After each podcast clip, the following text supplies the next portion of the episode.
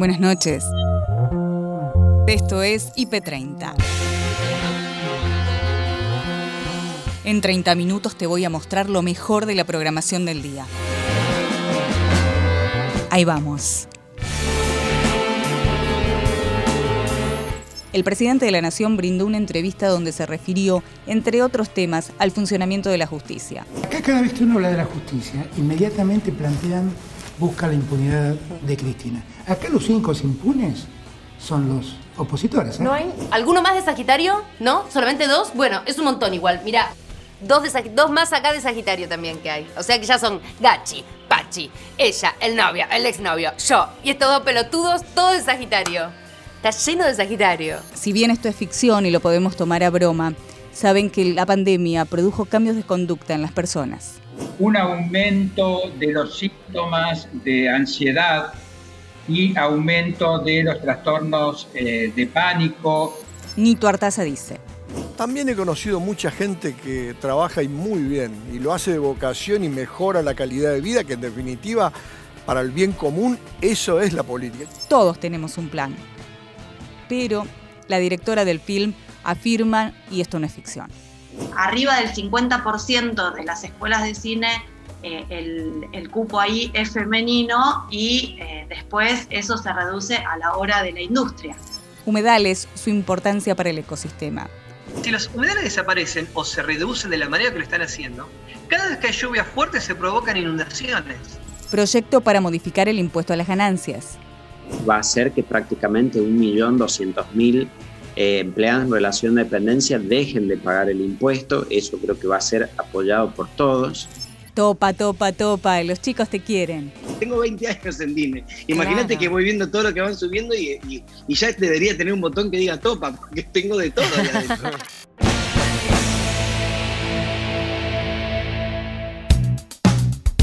Fin de jornada de lunes, siempre cargada de información. Lo destacado en IP Noticias, edición central. Estamos en comunicación con Álvaro Gómez Pizarro. Él es eh, integrante, presidente de la Sociedad Rural de Jesús María. Álvaro, buenas noches. Te saluda Noelia Barral Grijera. ¿Cómo estás? Hola, ¿qué tal? Buenas noches. ¿Cómo están? Muy bien, gracias por estos minutos. Eh, bueno, estuvimos compartiendo recién las principales repercusiones, sabemos que hay malestar. Eh, ustedes están proponiendo que, en todo caso, si el gobierno quiere bajar el precio de los alimentos, baje los impuestos, ¿verdad? ¿O hay alguna otra propuesta? No, indudablemente que el impacto que tienen los impuestos en la cadena es altísimo, de modo tal que es una de las alternativas. Otra de las alternativas es que se generen incentivos para producir, es decir, que, que agrandemos la torta. Ese, ese sería el punto, que haya incentivos, que se pueda tomar eh, mano de obra, dar trabajo, que generemos también buenas expectativas, porque si nos estamos acusando entre todos, eh, o amenazando, o como quieran llamarle, la verdad que las expectativas no, no son buenas, no se, no, se, no se genera un clima amable, por llamarle de alguna manera, entre los actores económicos. Entonces, ahí apuntamos, ¿verdad? Sí. Entonces, este, bueno, es, es la forma de, de- es nuestro punto de vista. Álvaro, el presidente está convencido de que hay especulación con el precio de los alimentos porque los productores prefieren o venderlo al exterior o si lo tienen que vender en el mercado interno, venderlo al precio que lo venderían en el exterior. Eh, ¿Ustedes qué responden a esto? La producción es un continuo. Es decir, que los buenos precios que hoy, digamos, pueden estar en el mercado se, se compensan, por decir así, con los malos precios del pasado. Entonces, todo es un continuo. Si solamente eh, nos vamos a fijar en el buen momento, por decirlo de alguna manera, de los precios internacionales para decir hay que hacer aportes, resulta que en las épocas de baja o de precios deprimidos también hay que hacer aportes. De modo tal que no se puede tomar esto en forma puntual. Y, y yo, digamos, no comparto la idea de que, de que haya eh, especulación en el sentido de que hay una eh, estrategia de perjudicar al resto de la, de, de los argentinos, por decir así, si es Sí, que él no, ponemos él no dice perjudicar, sino que dice estrategia para ganar más. Bueno, pero ¿qué está mal ganar más? No, no, absolutamente, pero le Y pregunto... bueno, pero entonces, entonces este, digamos, lo que tenemos que tratar es que, es que todo el mundo gane más y al ganar más también pueda generar este, proyectos de inversión. Las periodistas Noelia Barral Grijera, Nora Beiras y Romina Calderaro entrevistaron al presidente Alberto Fernández, donde se tocaron varios temas de importancia nacional. Primero lo que quiero que todo el mundo entienda que nadie quiere que las clases no empiecen. La, la cosa queda planteada como que en la ciudad de Buenos Aires quieren y el resto no quiere. No, todos queremos que las clases empiecen, porque también es una tragedia que un chico se retrase en su educación. Y porque ya tenemos que pensar que en un año se den virtualmente los contenidos curriculares de dos años. Es un esfuerzo enorme el que hay que hacer. Es un esfuerzo enorme que tienen que hacer los padres y los chicos y que tienen que hacer los maestros, sin duda. Ahora, lo que nosotros tenemos que garantizar a los maestros son condiciones seguras de trabajo. La vida primero. Claro, seguras de trabajo. O sea, la- a mi juicio es todo docente mayor de 60 años debe ser vacunado. Todo docente de menos de 60 años con alguna enfermedad prevalente debe ser vacunado. Y los que están en riesgo y no son vacunados tienen que ser reemplazados por suplentes. Usted si hay algo que lo caracteriza y de lo cual reivindica es su capacidad de diálogo, ¿no? Y su predisposición a hablar con todo el mundo. Y en este todo el mundo es hablar con todos los medios. Ahora, y esto ha marcado una diferencia con lo que fue el último periodo, básicamente de la, de la expresidenta y actual vicepresidenta Cristina Kirchner. Ahora, la respuesta de los medios dominantes no parece haber cambiado, al contrario, uno mira la primera plana de los medios o los sumarios de los noticieros y es difícil. Es difícil. Eh, ¿Cómo hace? ¿No piensa que la estrategia por ahí no es la adecuada porque usted va con Había, mucha había una, había, una, había una frase de Lincoln que era muy inteligente y que yo siempre rescataba. No lo podía decir mucho en las, en las unidades básicas, porque reivindicar a Abraham Lincoln en las unidades básicas no sirve. Pero la frase de Lincoln decía, se les puede mentir a algunos todo el tiempo, se les puede mentir a todos algún tiempo, pero no se les puede mentir a todos todo el tiempo. Y yo siento que la gente ya se dio cuenta. La gente ya se dio cuenta. El debate que se abrió con la ley de medios expuso quién es quién en el sistema de medios argentinos. Y expuso cómo actúan los medios argentinos como factores de poder. Y la gente tamiza eso. Y lo que sí sé es que venimos de una pérdida del salario de cuatro años, donde en términos reales la caída fue del 20%. Y si yo quiero desarrollo y equilibrar, lo que necesito es que el salario mejore en términos reales. Por lo tanto, que cada gremio resuelva lo que tenga que resolver. Extraoficialmente, algunos de sus funcionarios hablan de tres puntos por encima de lo que sea la inflación este año, por eso sa- sale la CGT también Lo- a lo- decir, no vamos a aceptar techos. Bueno, yo no sé, los diarios se escriben y la, la CGT reacciona. De- a esta altura deberían entender también que de, de quién es cada diario y qué objetivo tiene. Es un problema de gremios y de empleadores, no es un problema mío. Y yo sí creo que los salarios vienen muy retrasados y sí creo que hay que recomponer el salario real. Las dos cosas las creo. Ahora, si alguien pretende recomponer los 20 puntos en un año, estamos en un problema. ¿Ok? Yo creo que hay que ir con cuidado, paulatinamente mejorando el ingreso. En tarde a tarde, Agustina Díaz y Nacho Corral conversaron con el psiquiatra Walter Gedín sobre los cambios en las conductas de las personas durante la pandemia de COVID. Hubo un cambio notorio, un aumento de los síntomas de ansiedad y aumento de los trastornos eh, de pánico y del trastorno de ansiedad generalizada que tienen todos como base la ansiedad y así también eh, cuadros depresivos, ya sea cuadros nuevos depresivos que recién comenzaron en pandemia o bien una exacerbación de cuadros que ya venían siendo tratados o que existía cierta vulnerabilidad a padecer depresiones o a padecer trastornos de ansiedad. También, como ustedes bien decían, aumentó el consumo de alcohol y de sustancias, eh, incluso de psicofármacos que no han sido recetados, sino por automedicación. Porque la gente de alguna manera buscó calmar sus síntomas y su malestar, y también eh, otros síntomas que fueron apareciendo como el insomnio, y bueno, por las dificultades para conseguir turnos, para la presencialidad, incluso para las videollamadas con profesionales, muchas personas han recurrido a la automedicación para paliar este momento hasta tener alguna consulta médica. Eso también lo hemos observado y ha aumentado mucho durante la pandemia. Walter, ¿y puede identificar algún grupo en particular de la sociedad que haya tenido un mayor impacto? Los jóvenes, los grandes, eh, los que tuvieron que estar totalmente encerrados, los niños. ¿Hay algún grupo de la sociedad que ustedes puedan identificar como con mayores consecuencias? Eh, fundamentalmente el grupo de personas eh, adultas, ¿no? que va, por ejemplo, desde los 25 años hasta eh, el grupo de, la madurez, fueron los que más sufrieron. Los adolescentes, por supuesto, eh, también han sufrido, pero han tenido quizá otros recursos para enfrentar la situación.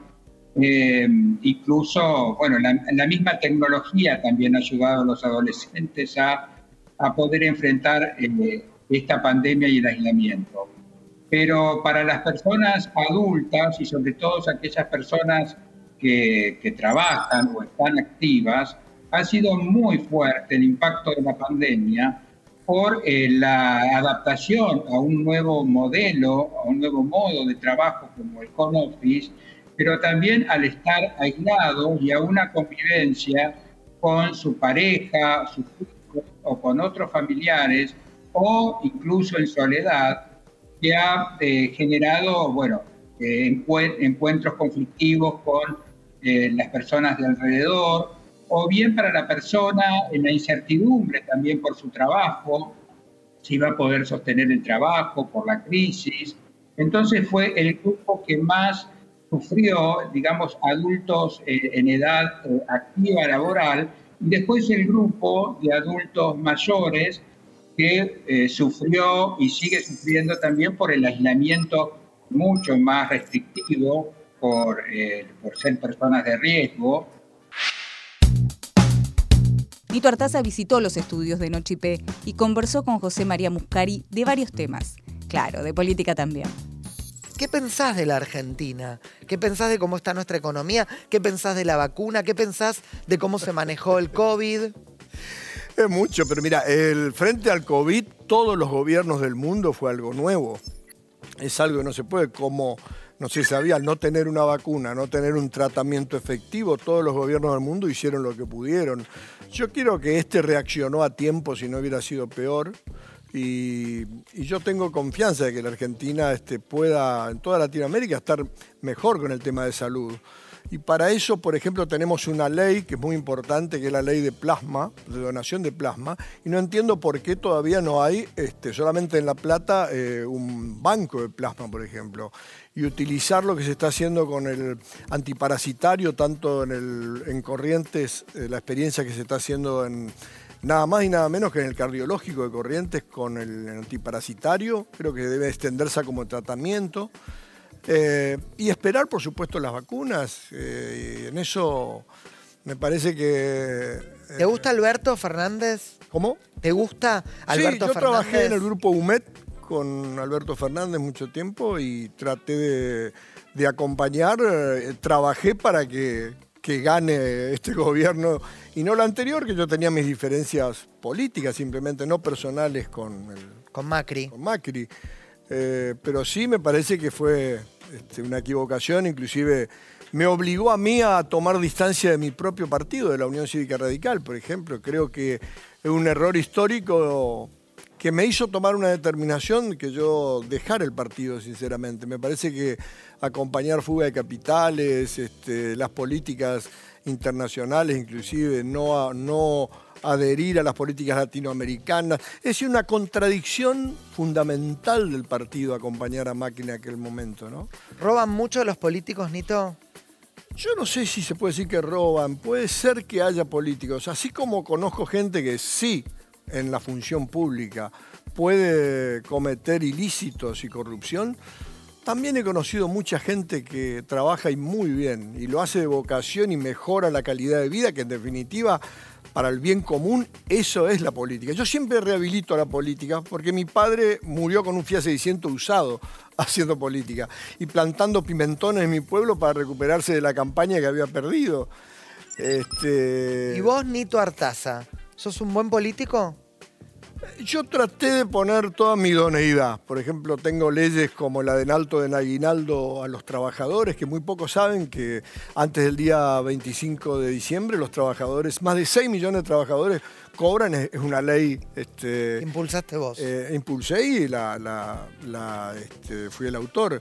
O, por ejemplo, la cuenta sueldo de las tarjetas de débito en, en- en los, eh, la gratuidad de, la- de las cuentas sueldo, que antes los bancos recaudaban un montón. Fue, de- si se quiere, un poco mi venganza de los bancos después del corralito, porque le sacaban un... Es la intangibilidad del sueldo. Es decir, eh, la integralidad del salario no se puede tocar. Antes vos ponías una tarjeta de débito y siempre te, te descontaba al banco y se llevaban millones por, por Claro. año. Imagínate millones de trabajadores o, o pensionados que se les cobraba. La directora de cine Anna Peterberg se tomó el café del día para hablar, entre otros temas, de la desigualdad en la industria. Y como el título de su ópera prima, Todos tenemos un plan, a la hora de trabajar, el género sigue pesando. Vos integrás el grupo Acción Mujeres del Cine, donde están reunidas muchas de las realizadoras. Entonces queremos este, empezar la conversación preguntándote cuán lejos estamos de esa eh, deseable, tan deseable igualdad.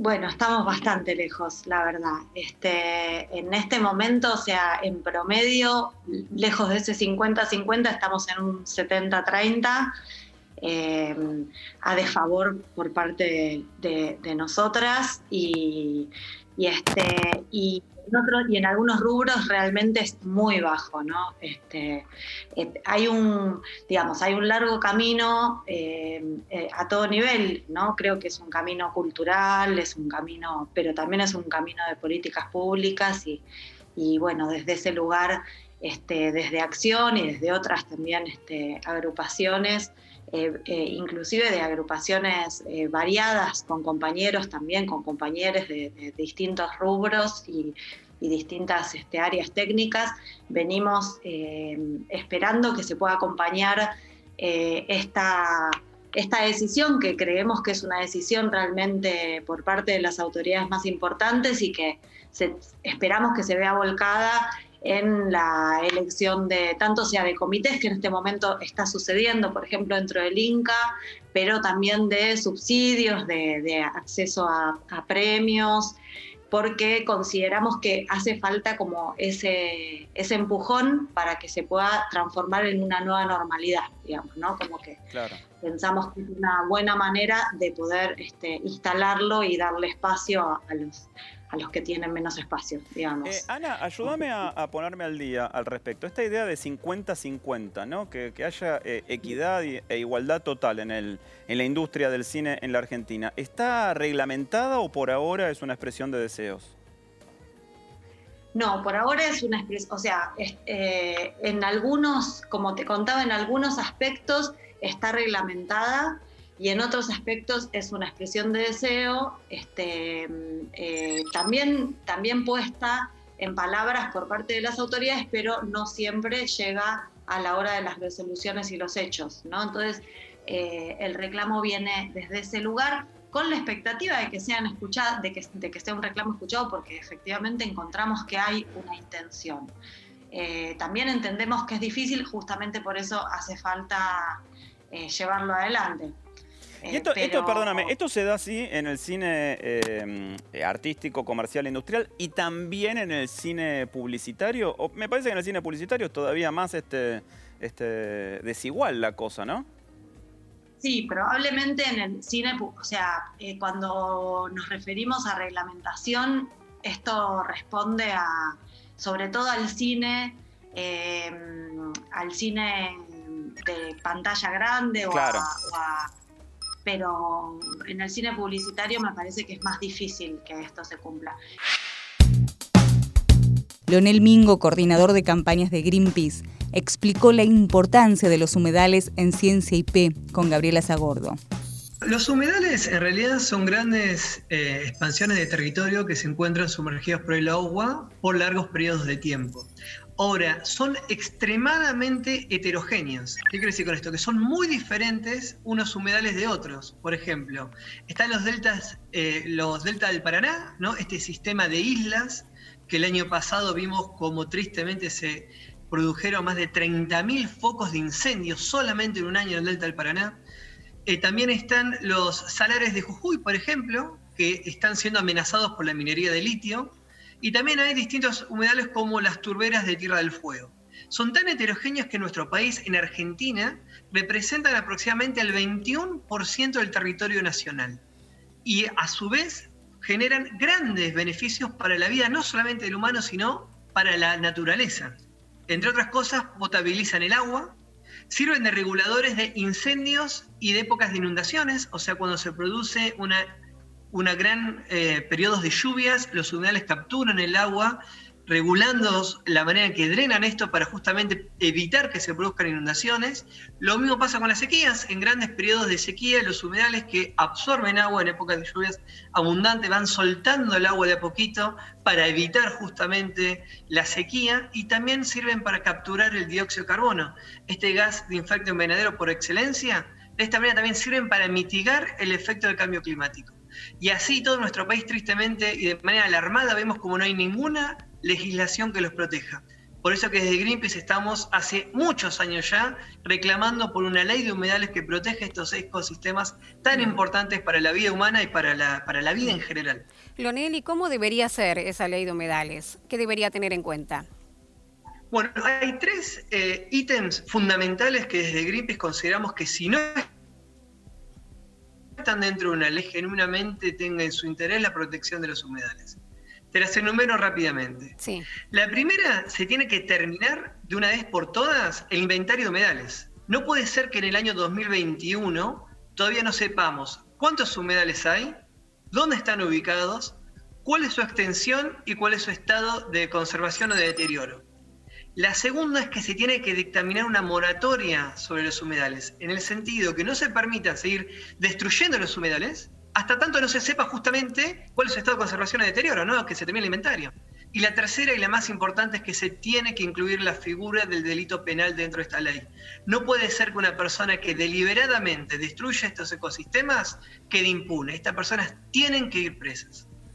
¿Y qué está ocurriendo con los humedales en, el mundo y también en la Argentina? ¿Hay una reducción? ¿De qué porcentaje aproximadamente es esa reducción que se está evidenciando? Bueno, un informe justamente que se terminó en el año 2015 hizo un inventario sobre los humedales en el planeta. Y en ese periodo de 1970 a 2015 se redujeron más de un 35% de la totalidad de los humedales del mundo a una tasa más de tres veces a la pérdida de bosques en ese mismo periodo.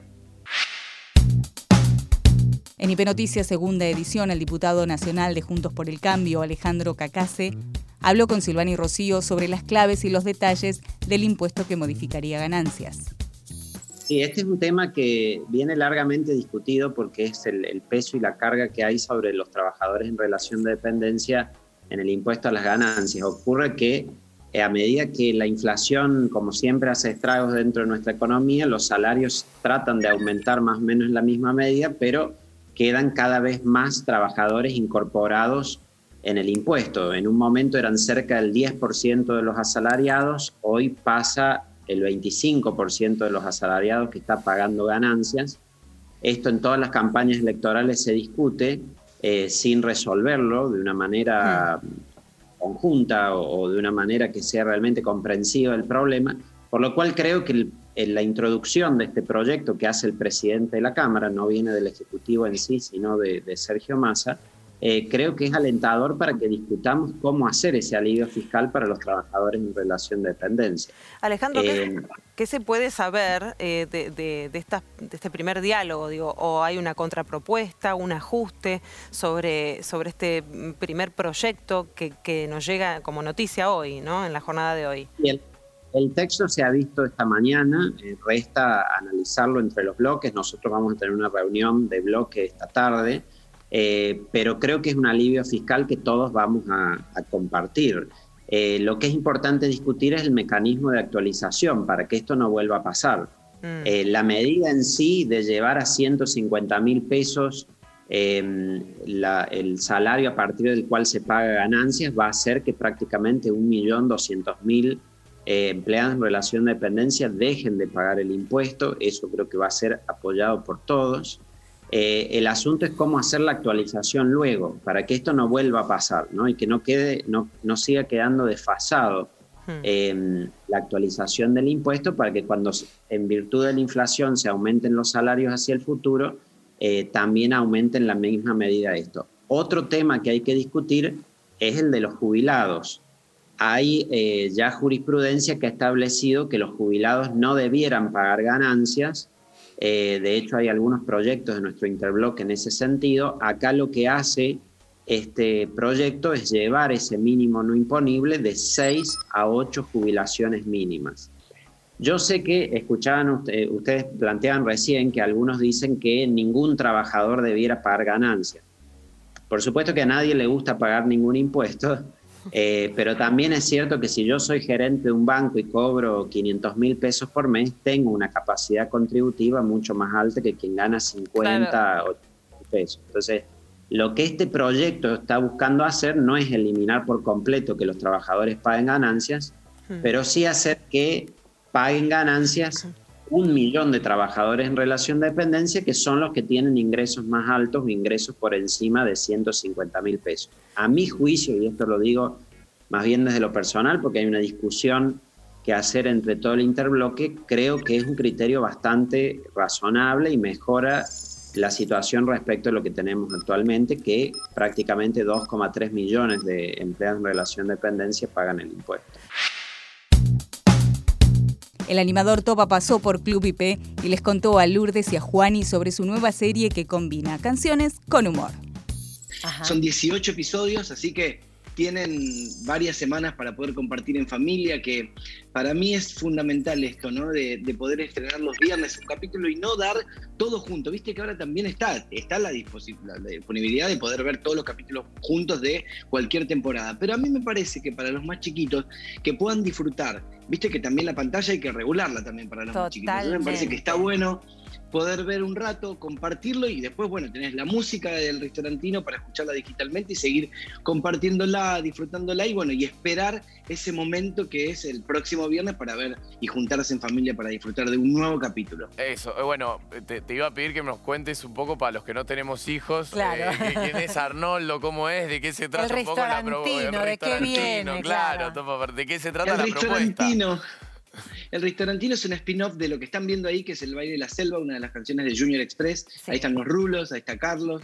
Este, y mm, el restaurantino desprende de Junior Express. Claro. En el Junior Express estaba Arnoldo y Francis, que tenían como su micro programa ya ahí adentro. Porque cada vez que cada situación iba a la cocina, había como un- una estratosfera nueva. Y entonces estaba bueno lo que sucedía. Y después de cinco temporadas, que me imagino Lourdes que te las viste todas, Todas, y también están en Disney Plus para ver. todas. Ah, está- están todas ahora Este. en la, en la plataforma de Disney, están, ¿no? Todas. Eso sí, las la de Junior, la de Junior Express están todas disponibles para ver cuando quieran, así que, y, que nada, está buenísimo para disfrutarlo también y recordar un gran éxito que nos llevó por todos lados haciendo shows y todo. Y gracias a ese éxito viene el restaurantino de Arnoldo. ¿Y cómo surge? la verdad que Co- ¿Cómo surge? de Disney. Ah, ah, bien. Ahí vieron, dijeron, acá hay un personaje que necesita una serie propia, ¿no? Un espacio. Yo creo que lo que pasa es que Arnoldo y Francis Son eh, son una dupla muy graciosa. En teatro nos divertíamos mucho. La gente de Disney también veían que había una química muy especial con Julio Graham, que nos está mirando. Le mandamos un beso gigante. Está todo el staff mirando, te digo, porque Ay, tenemos un grupo lindo. interno. ¿Viste, El ¿Viste que chat están los chats? interno. Entonces, Claro. El chat interno de todo el ¿Cómo se, cómo que se llama ese chat interno? ¿Qué nombre le pusieron? El, el Restaurantino Cast, solo Ah, el cast, solo, solo los que estamos. bien. Que son un, un- un gran, un, un gran elenco, nos acompaña. También ahora les voy a hablar de ellos, que tenemos la suerte de, de- de- de poder tener eh, gente muy talentosa de comedia musical, actores de siempre como Ana María Cores, Julito Graham, eh, Julia Tosi, Mica Romano. Después tenemos este, a Belén Pascualini, que también se canta la vida, es hermosa, y, y de México, eh, un actor que admiro muchísimo, que es Ignacio Rivas, que no saben lo que, lo que hace, es increíble, hace de Keno. Tenemos unos, los Malvati, que son como la dupla malvada del programa, que nos hacen de todo para destruir el restaurante. Los archienemigos del Eh. restaurantino. Y hasta acá llegamos por hoy. Acordate que podés ver las notas completas en nuestro sitio www.ip.digital y en nuestro canal de YouTube búscanos como IP Noticias y suscríbete. Hasta la próxima. Buenas noches.